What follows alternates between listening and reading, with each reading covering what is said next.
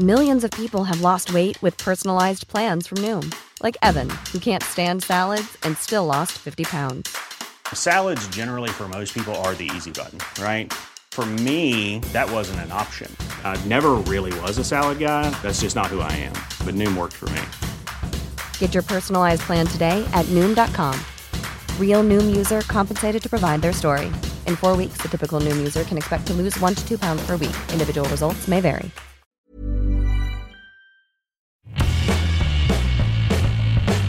Hola a todos, esto es Sin Comentarios, el programa con los temas y noticias que a todo el mundo interesa y las opiniones que nadie pidió.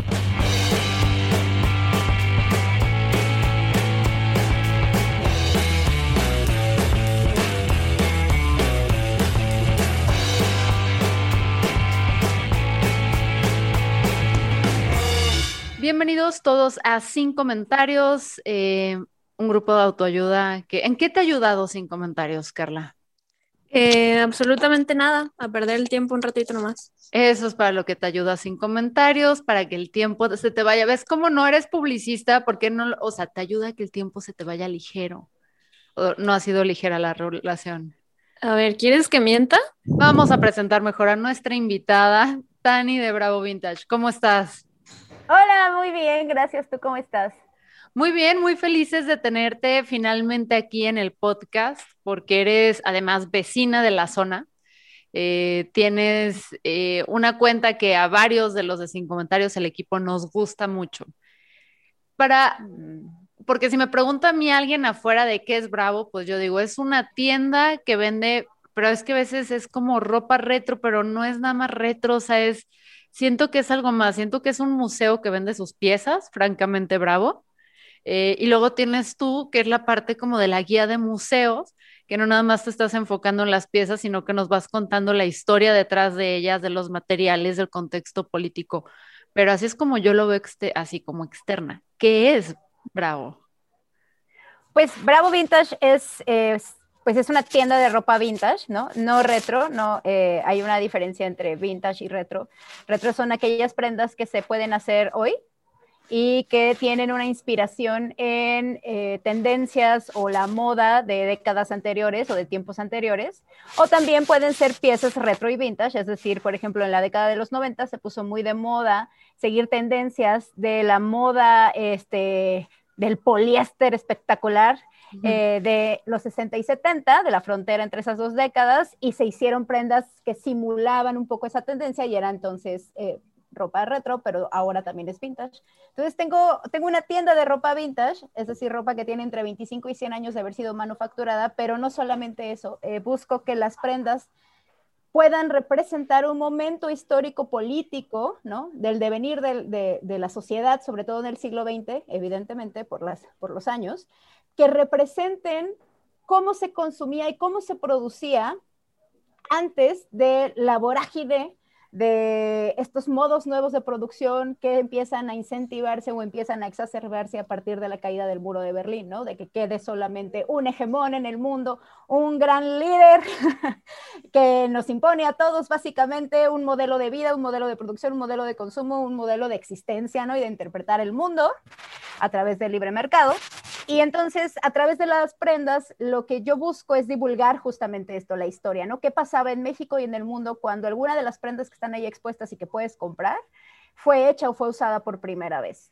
Eh, estas prendas, además de tener este, e, este tiempo de haber nacido, también busco, justo para, para que sea congruente con este, esta narrativa que traigo, eh, que sean, por ejemplo, si son marcas estadounidenses que hayan sido todavía manufacturadas dentro de sus fronteras, si son marcas italianas también, eh, muchas prendas hechas por sastres, modistas o costureras, es decir, que no existiera aún, aunque en algunos casos sí, pero que no existiera aún esta triangulación que existe actualmente, ¿no? en, el sentido de cómo se produce ahora o cómo, cómo, nos ha dictado el mercado que hay que producir para tener más utilidades y en pos de esta cosa globalizadora, ¿no? Oye, eso está. ¿Y cómo caíste en, este concepto? O sea, porque desde morra dijiste, esta es mi vocación, para esto voy, porque claramente requiere pasión. Sí, eh, digo, nunca, yo nunca me senté y dije, voy a hacer una tienda así, ¿no? Y tampoco pensé, voy a hacer esto con mi vida, jamás. O sea, en realidad esto, este fue un hijo no planeado, fue un, bello accidente que se va construyendo a partir de, del cuestionamiento diario profundo y personal, ¿no? Pero eh, sí, efectivamente, toda mi vida, desde, desde niña, porque tuve, no sé si la fortuna o la desgracia de nacer en una familia muy cuestionadora, muy ávida de, de los temas políticos, económicos, sociales. Entonces, para mí eso era lo normal, ¿no? O sea, lo, lo común para, para mí, para Tani niña, era las sobremesas de los abuelos y los tíos y mis padres hablando de política. Entonces, eh, pues entre que uno mama esas cosas y entre que a veces sí nos gusta lo que mamamos, pues terminé, terminé enamorada del estudio este, pues político, económico, social, ¿no? Y al mismo tiempo, eh, siempre me gustó la ropa distinta, eh, por un decir, ¿no? O sea, ropa que, que, se salía a lo mejor de los paradigmas de la moda, ahora sí, ¿no? De, de la constante, de, de de lo más usado de lo que se proyectaba que era lo que había que ponerse. Y me gustaba mucho meterme al closet de mi abuelita, eh, que era de estos closets de las casas antiguas, ¿no? Que entra, era un cuartito dentro de la habitación y ponerme la ropa de ella que, que eh, no era la ropa, o sea, cuando lo hacía era la década de los 80 y no era la ropa de los 80, era la ropa que tenía guardada de cuando ella era joven, 40, 50, ¿no? Más o menos. Entonces, eh, sin querer hubo un clash de esas dos pasiones y salió esta tienda, salió este proyecto. Yo creo que por ahí hay, perdida una tercera que debe ser como el gusto por contar historias, porque la verdad es que cuando cuentas la historia de, de, las cosas en Bravo Vintage, no solamente siento que estés contando como de, ay, esto es una falda y viene de aquí y se cortó de esta manera, sino como que retratas toda la experiencia estética, como toda, toda la experiencia estética que lo rodea, veas de su contexto, su manufacturación, los materiales, de dónde viene, cómo se cuidó para llegar hasta esta época, de quién, de quién, de quién reconocemos tales prendas o por qué son icónicas. y, y, seguramente ahí también existe como, como esa espinita de cuentacuentos, persona a la que le encanta platicar sobre el pasado, como esa nostalgia bien bonita que se siente cada que, que consumimos tu contenido. Ay, qué linda, muchas gracias, Carlos. Pues fíjate que eh, una de las cosas que más me gusta hacer en la vida desde niña es escribir. Entonces, sí, yo creo que también se asomó por ahí, tampoco fue planeado, ¿no? Como que es la forma en la que yo eh, me he sentido cómoda y que, siento que tengo para comunicar mis ideas, que es este, pues a través de la narrativa.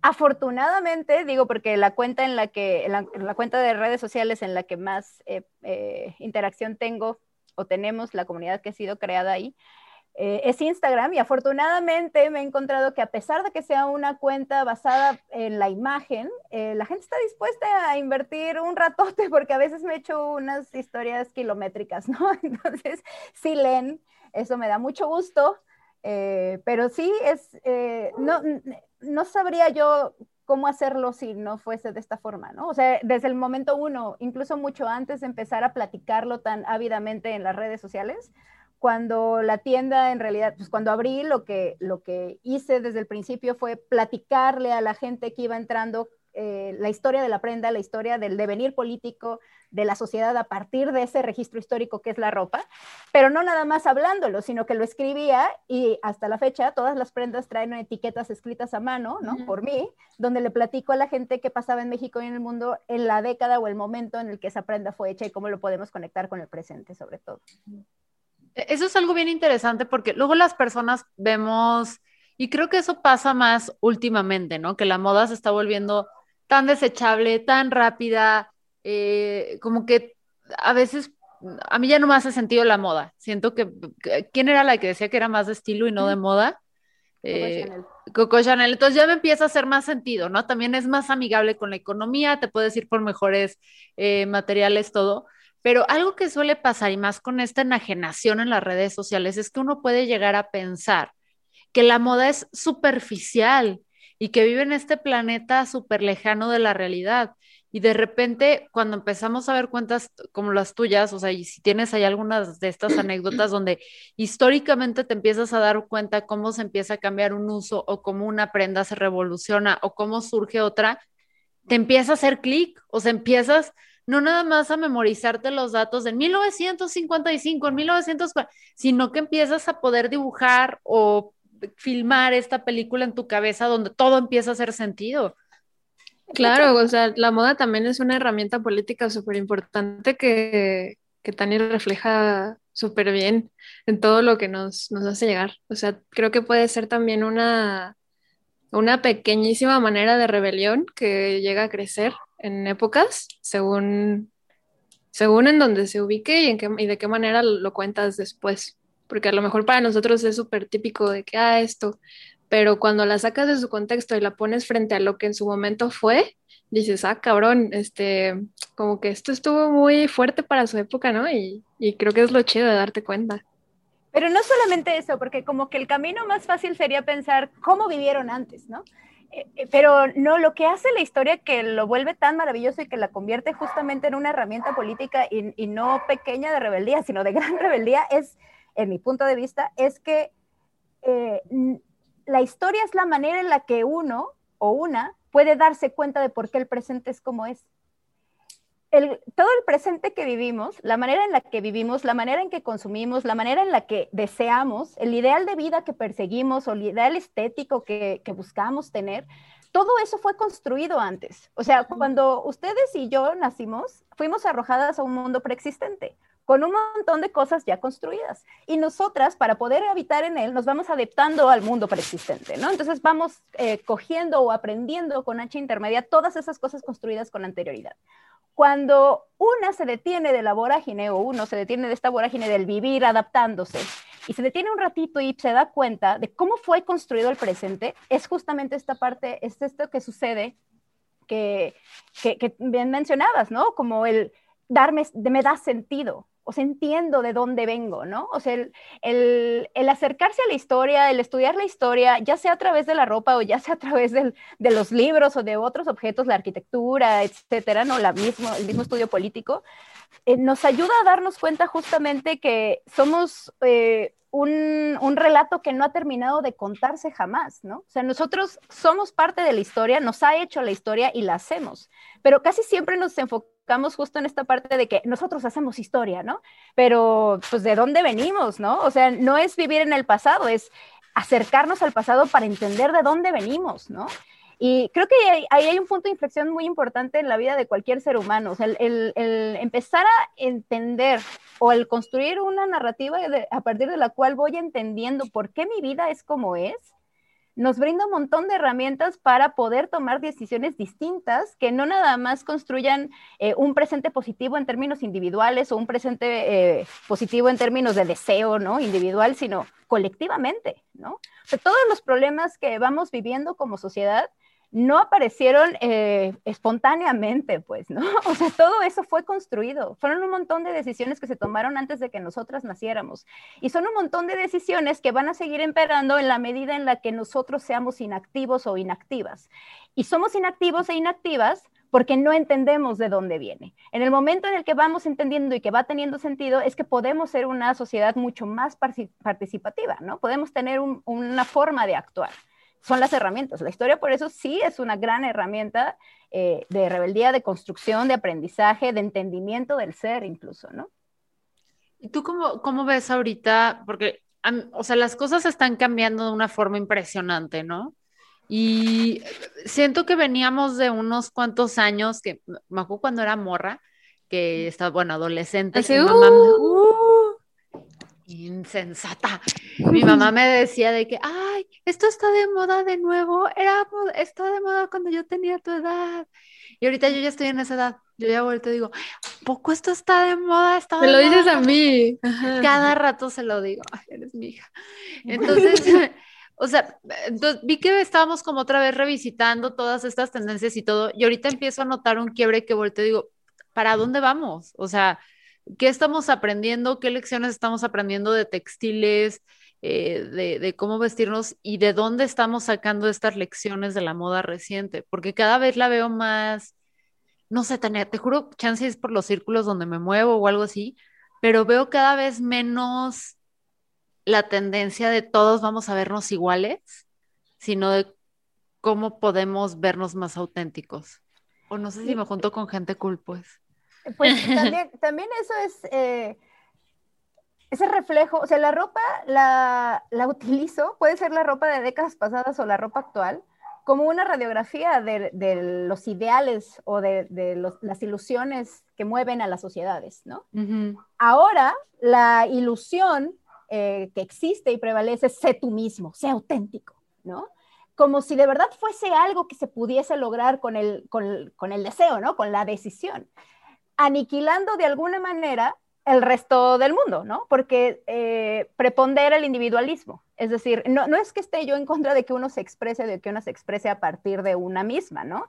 Pero el uno mismo está conformado de los otros unos mismos. O sea, un ser humano no es nada sin el resto de los seres humanos, pues, ¿no? Eh, y de pronto pareciera que hay como una... Eh, en, en, este, como que en este deseo, en esta imperiosa necesidad de ser únicos, ¿no? De ser especiales, que además a nuestra, a nuestra generación, ¿no? O sea, desde los millennials, se nos ha dicho muchísimo, nosotros, éramos especiales, nosotros somos especiales, nosotros merecíamos todo. Es más, bastaba con que uno o una deseara tener algo, le echara ganas, ¿no? Le echara el esfuerzo, échale los kilos, ¿no? Desealo, decrétalo, visualízalo, lo íbamos a lograr. El secreto, nena.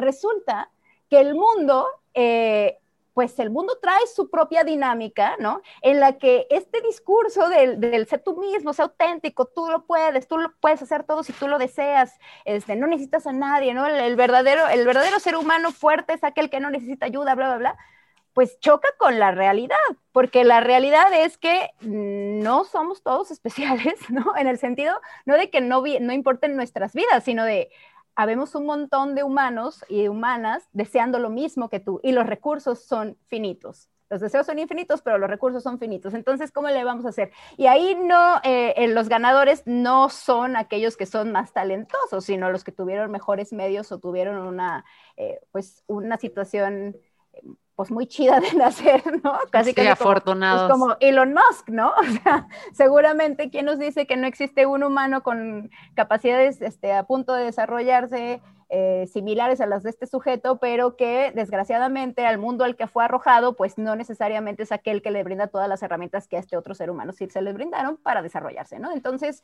Eh, Exacto, puedes traer todo en tu DNA para armarla, güey, pero si no caes en una casa donde te pudieron mandar a la escuela, donde no te tenés, o sea, no la vas a pegar.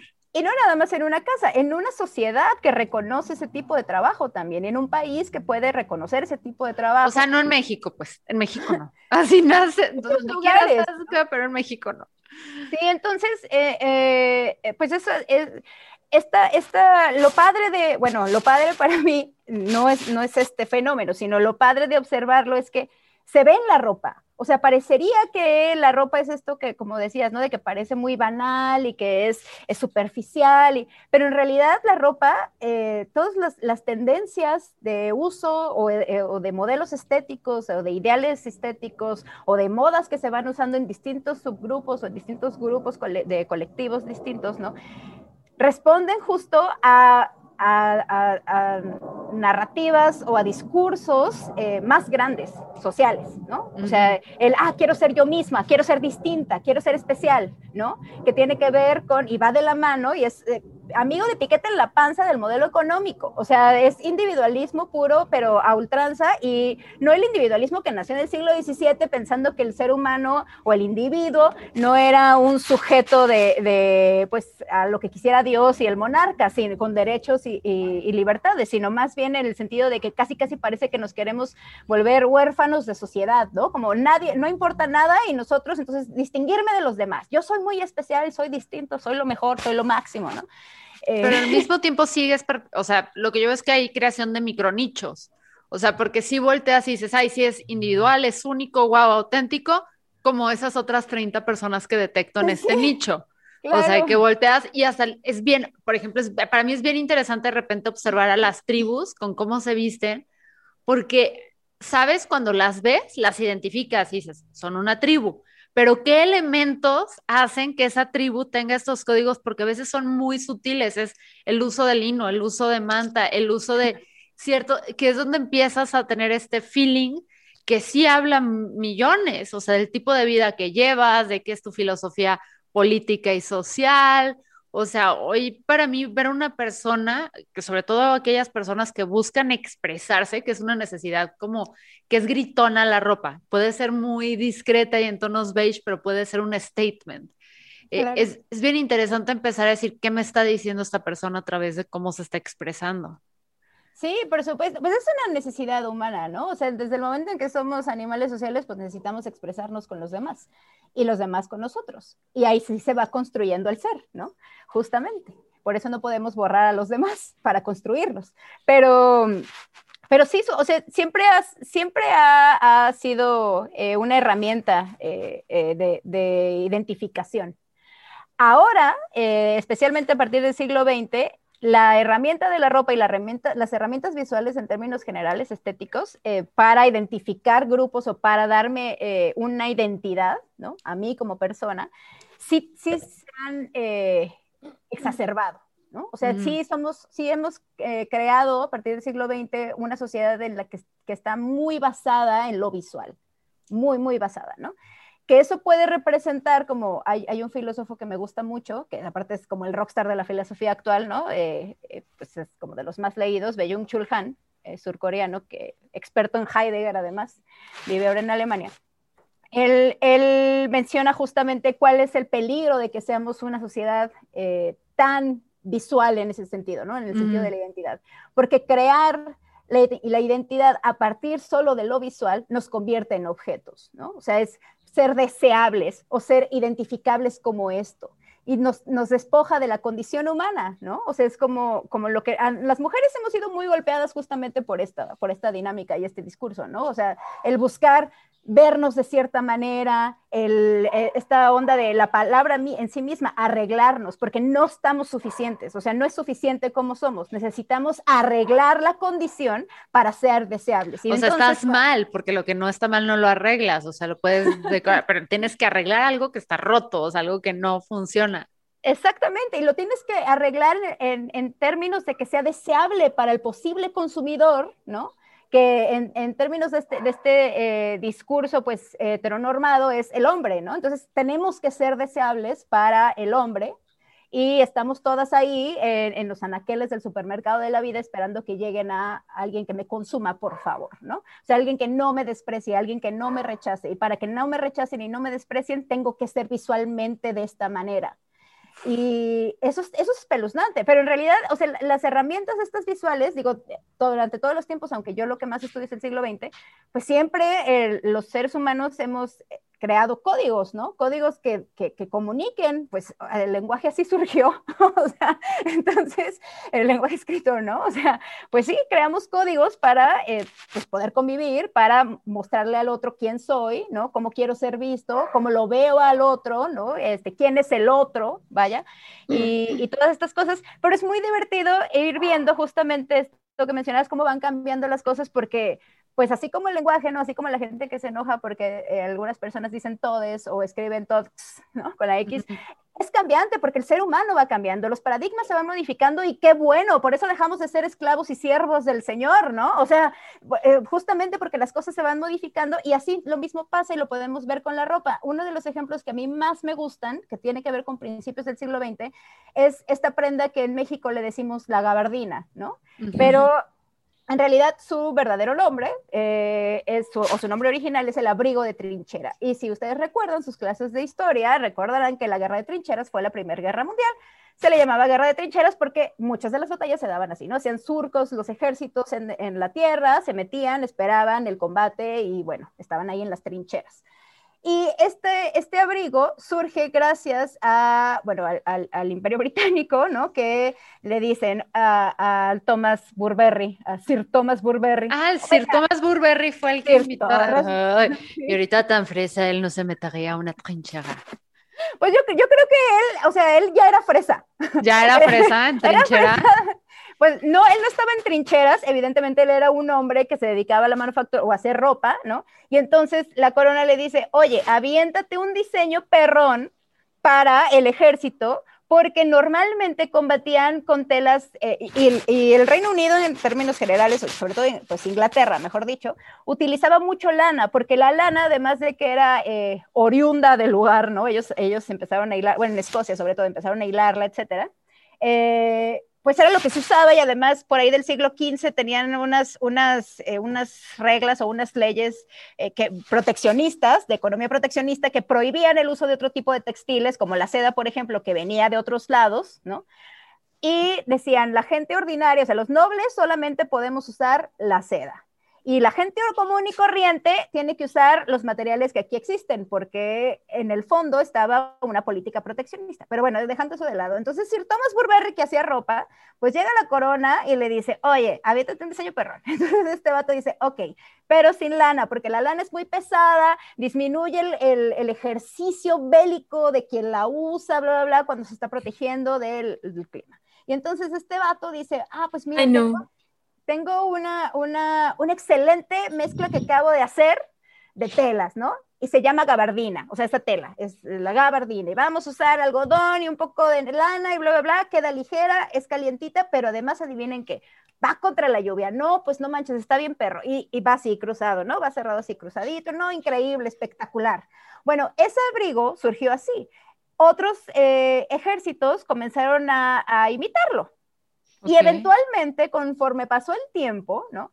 esa prenda llegó a los civiles y a las civiles, a las personas que no nos dedicamos a la guerra y que nos lo ponemos en realidad, bueno, no a las guerras de ese tipo, a lo mejor traemos guerras internas. Sí, de esas traemos muchísimas y muy densas, güey, muy violentas, eh, pero ahí no diseña Burberry, o sea, no. ahí no tenemos ese nivel, no tenemos ese Estamos en crocs y chanclas. Ajá.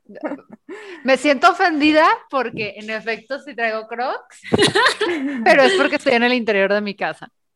No, pero eso es algo muy importante que trajo la pandemia, pero quiero tocarlo después. Pero bueno, el punto es que eventualmente los cambios eh, que va viviendo una sociedad hacen justamente que sus mismas herramientas de vida, como es la ropa, tengan también cambios y resignificaciones. Entonces la gente podemos usar ahora una gabardina o un abrigo de, de trinchera que ya no está hecho de gabardina, ¿no? O sea, ahora en México la mayoría, y sobre todo los que están hechos con las nuevas formas de producción o por fast fashion o ultra moda ultra rápida, porque ya existe la moda ultra rápida, ya no nada más es la moda rápida, ya es la ultra rápida.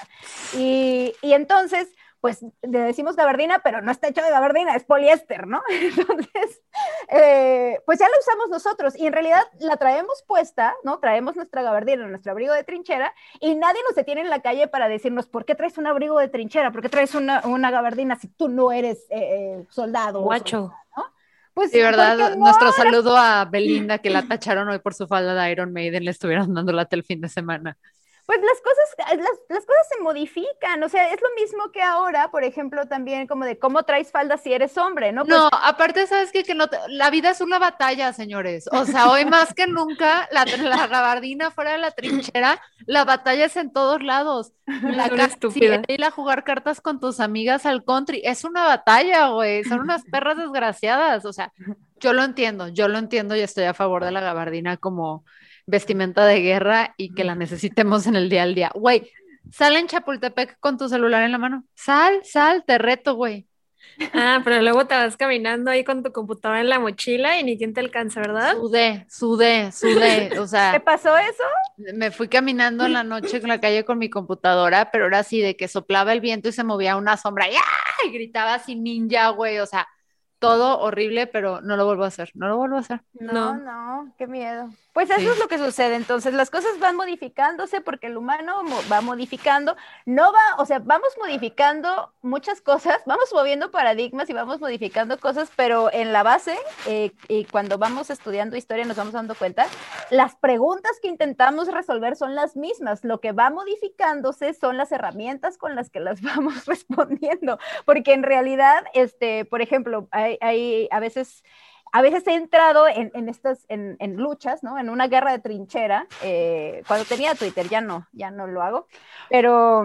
Guíame, por favor, necesito salir de bueno, Twitter. Pues nada más basta con que uno lo decida, pero es lo más difícil. Es lo más difícil, es, es rudo, es difícil. Sí, tener postura en la vida es difícil, pero Entonces, bueno, pues eh, eh, las cosas se van modificando y en realidad eh, a lo que iba con esto es que para algunas personas pensaban o piensan que el siglo, finales del siglo XX o principios del XXI son las épocas de más paz que ha tenido el, el mundo, ¿no? y, y, en realidad lo que pasa es que las guerras, en términos de conflictos internacionales, se pelean distinto, ¿no? Se pelean de manera comercial, por ejemplo, podemos estar viendo como, como reminiscencias de la Guerra Fría, pero sin despliegue nuclear o no del despliegue nuclear. Más pasivo-agresivas, pues, más perrita desgraciadas y estamos en guerra, pero ¿qué te pasa? Nada pero no tan agresivas porque eh, utilizan la economía, que es ahorita pues eh, la herramienta por excelencia, ¿no? De, de, mover y persuadir a cualquiera a hacer lo que tú quieres que haga. Entonces, eh, podemos ir viendo, por ejemplo, eso. O, por ejemplo, o sea, ya no nos comunicamos hablando por teléfono buscando a tu compa, ¿no? Así que, que te contestaba y decías, ay, ¿me puede pasar a fulanito o fulanita? No, ya le mandas un WhatsApp, ¿no? Pero en realidad no, no dejamos de buscar a nuestros amigos. O sea, el, el, deseo de, comunicarnos no desapareció, van cambiando las herramientas, ¿no? Y, por ejemplo, el deseo de poder en las guerras, pues no es que ya, ya no hay trincheras para pelear, pero ahora puedes, desde la comodidad de, tu hogar, ¿no? Apretar un botón y despliegas un montón de, de, drones que avienten algo. O sea, no, no, ya no es, ya las cosas se van modificando en ese sentido. Súper chido. O sea, es, está, es impresionante. Pero sí, y eso sí. pasa con la ropa. Sí, es que, es que justo de la ropa, o sea, cómo evoluciona y cómo esta va cambiando y que también es una cuestión que ahorita viene muy delicada en la moda, ¿no? Que dicen la reapropiación cultural, que cuando volteas al pasado, tipo los jeans, ¿no? Los jeans pues eran de obrero, o sea, y se fueron apropiando y volteo y digo, ¿qué prenda no ha sido una apropiación? Sí, justo lo que sucede a lo mejor con este, este tema que es bastante espinoso y delicado. Muy delicado. Eh, es que la manera en que se apropia, o sea, eh, por ejemplo, los jeans, justo que es una de las mejores, eh, de los mejores ejemplos que, que, pudiste haber nombrado, porque además para el siglo XX-XXI el, pantalón de mezclilla, ¿no? El blue jean, no nada más es una prenda que eh, o que fue reapropiada, ¿no? O que fue resignificada, ¿no? Ya no tienes que ser obrero o minero para usarla, sino que es una prenda, y si se me permite el uso de la palabra, democratizada. Es decir, cualquiera la puede usar, ¿no? Cualquiera puede tener y ha tenido o, puede tener un par de jeans, ¿no? Eh, ya depende, bueno, ya le, le, añades otras cosas y pues no es lo mismo tener un par de jeans X de cualquier cosa comprados en el Tenguis que unos que son Christian Dior, pues, ¿no? Pero el asunto es que es una, en realidad, o sea, en sí misma la estructura de la prenda, lo que dice la prenda, para qué es la prenda, es una prenda que ha sido, eh, pues, apropiada por muchas culturas, pero más que apropiada en términos de una decisión, es la manera en la que llega un ideal de vida. O sea, el blue jean es representativo del American Way of Life. Ah, sí, sí, totalmente. Y a diferencia de otro tipo de prendas, por ejemplo, de tejidos especiales, ¿no? De, eh, en, culturas, eh, por ejemplo, del sur de México o de Centroamérica, pues no es en realidad que, haya, eh, que esta cultura haya, esparcido sus valores alrededor del mundo y entonces ya una mujer en Francia trae una prenda que parece un huipil y que fue hecho por algún diseñador de una casa francesa. No, ahí es como... Es otra cosa, es asimetría total. Ahí es una cosa de asimetría y ahí entran otro tipo de acciones, ¿no? Que tiene que ver con justo de cierta forma como un despojo, como también un desprecio y no un, respeto hacia algo, y también el uso, ¿no? Del poder que tienen unos sobre otros, porque a eso no le pagas eh, regalías, por ejemplo, ¿no? O no. contratas a estas personas para que te hagan un diseño, no les pagas el diseño, simplemente lo robas, entonces, y lo reproduces. Y, y, no tiene que ver con el proceso que sí vivió el pantalón de mezclilla, que es que cuando Estados Unidos se vuelve el ideal a seguir o el ideal a perseguir como modelo de vida, pues nos llega eso, ¿no? Nos llega eso como nos llegan otros modelos de, que tienen que ver con su vida a través del cine, de las series de televisión, de la música, etcétera.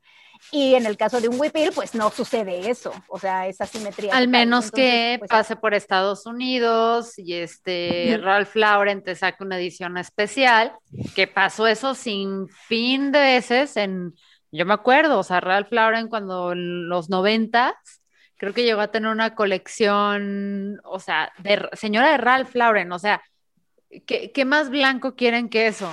Que era con bordados mexicanos, ¿no? quién sabe dónde chingados los bordaban. eh, que luego ya me tocó ver, o sea, estuvo en un Ralph Lauren que me llamó la atención, que estaba una señora discutiendo, no sé si las dos eran como amigas, una madre e hija, y una estaba muy jodida y la otra no tanto, pero estaban hablando así de, güey, es que están súper padres, son como los que hacen las inditas, pero con mejor calidad, güey. Y yo así de, y esto fue hace los noventas, qué vieja estoy. Eso, eso fue hace esa época.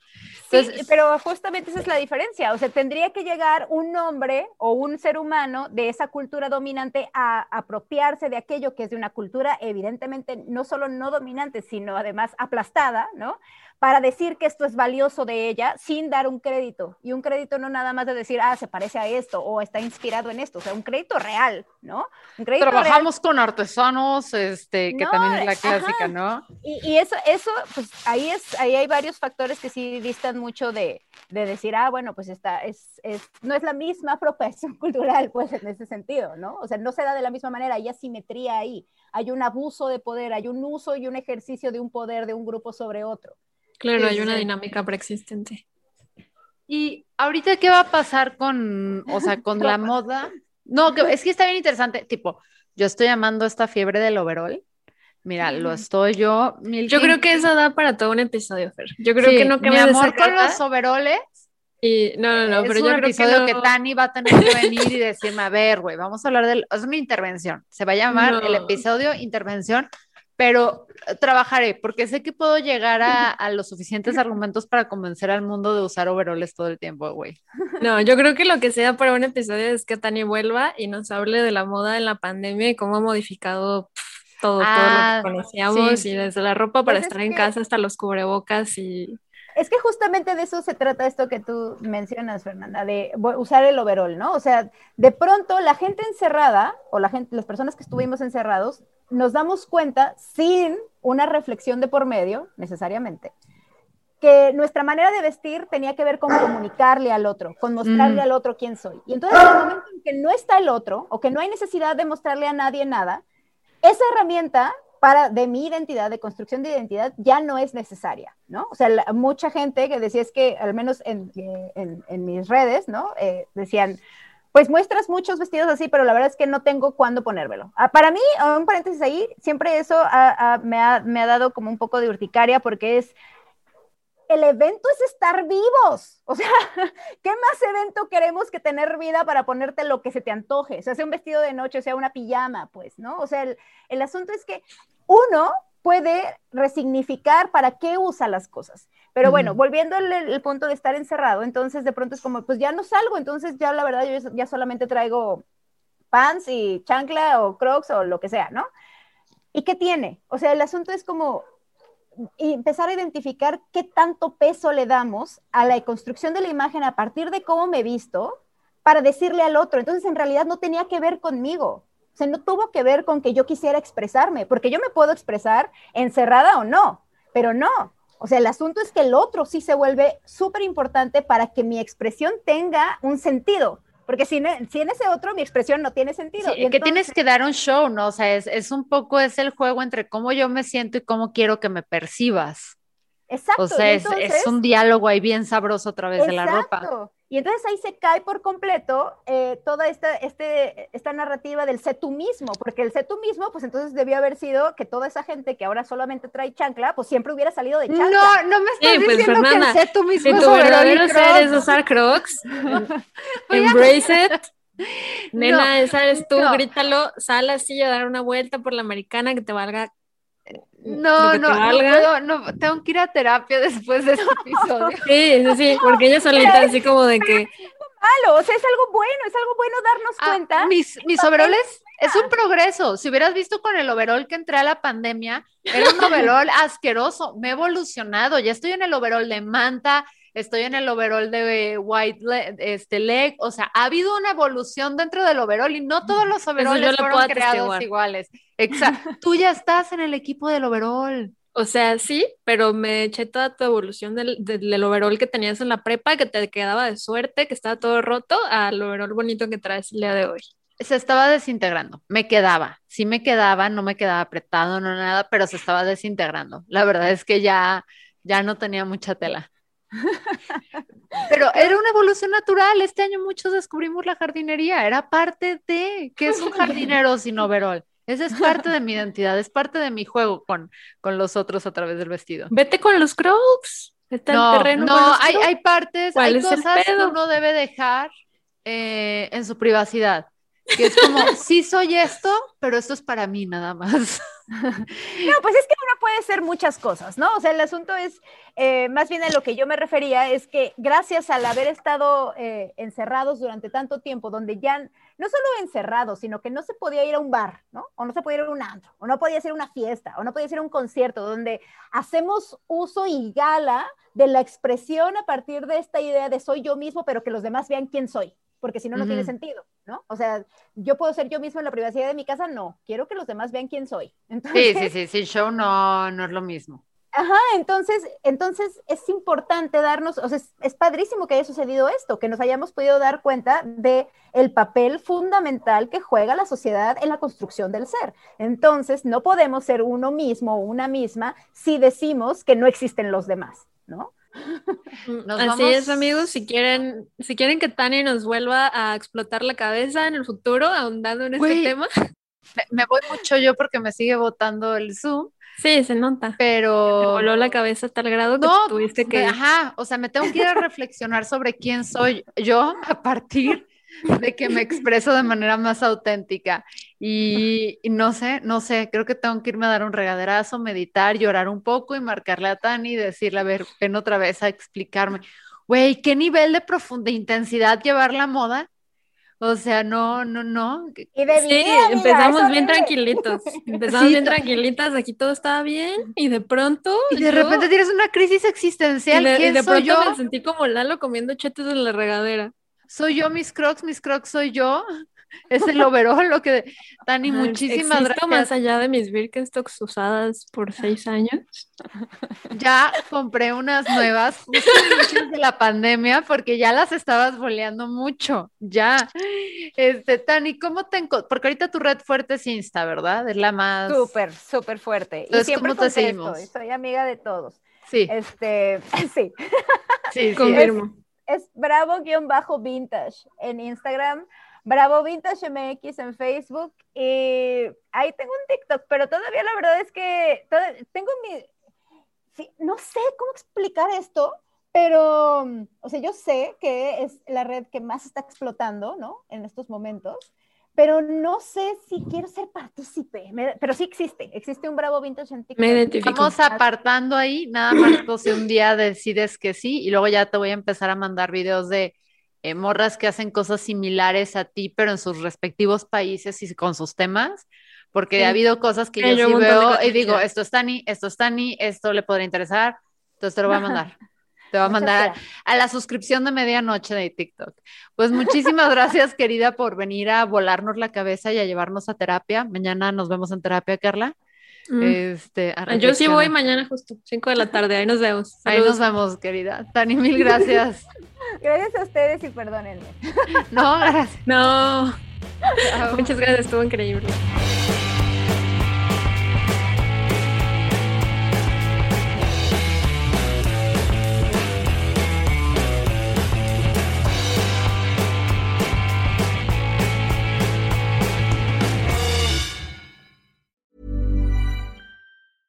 Planning for your next trip?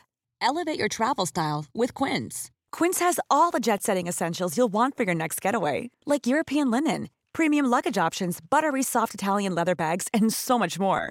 And is all priced at 50 to 80% less than similar brands. Plus, Quince only works with factories that use safe and ethical manufacturing practices.